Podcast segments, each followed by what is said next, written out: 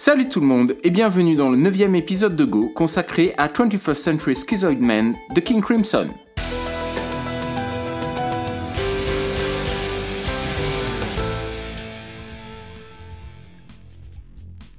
Alors oui, il était évident que nous parlerions de King Crimson dans ce podcast. Il était aussi évident que le morceau dont on parlerait serait issu de leur premier album, In the Cart of the Crimson King, sorti en 1969 et il était également évident que l'on parlerait de 21st Century Schizoid Man.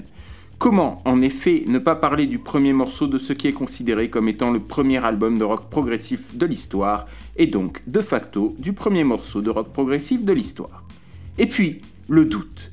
Et si c'était trop évident?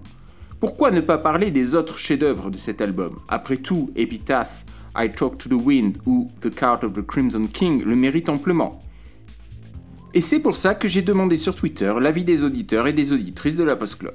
Le résultat a été sans appel et vous avez conforté mon impression première. Merci à vous. Tout a été dit, ou presque, sur 21st Century Schizoid Man.